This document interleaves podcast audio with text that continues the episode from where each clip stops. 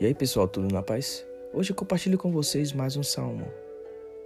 Hoje estarei lendo o Salmo 7. Vamos lá, respira fundo e entre em comunhão. Senhor meu Deus, em ti confio. Salva-me de todos os que me perseguem e livra-me, para que ele não arrebate a minha alma como leão, despedaçando-a sem que haja quem a livre.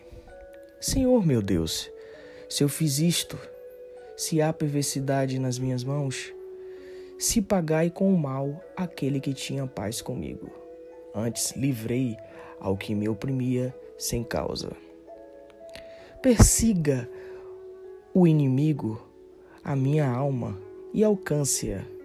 Calque aos pés a minha vida sobre a terra e reduza a pó a minha glória. Sela. Levanta-te, Senhor, na tua ira. Exalta-te por causa do furor dos meus opressores e desperta por mim para o juízo que ordenaste. Assim te rodeará o ajuntamento de povos. Por causa deles pois volta-te para as alturas. Ó Senhor, julgará os povos, julga-me, Senhor, conforme a minha justiça e conforme a integridade que há em mim. Tenha já fim a malícia dos ímpios, mas estabeleça-se o justo, pois tu, ó justo Deus, provas os corações e os rins. O meu escudo é de Deus, que salva os retos de coração. Deus é juiz justo, um Deus que se ira todos os dias. Se o homem não se converter, Deus afiará a sua espada. Já tem armado a seu arco e está aparelhado.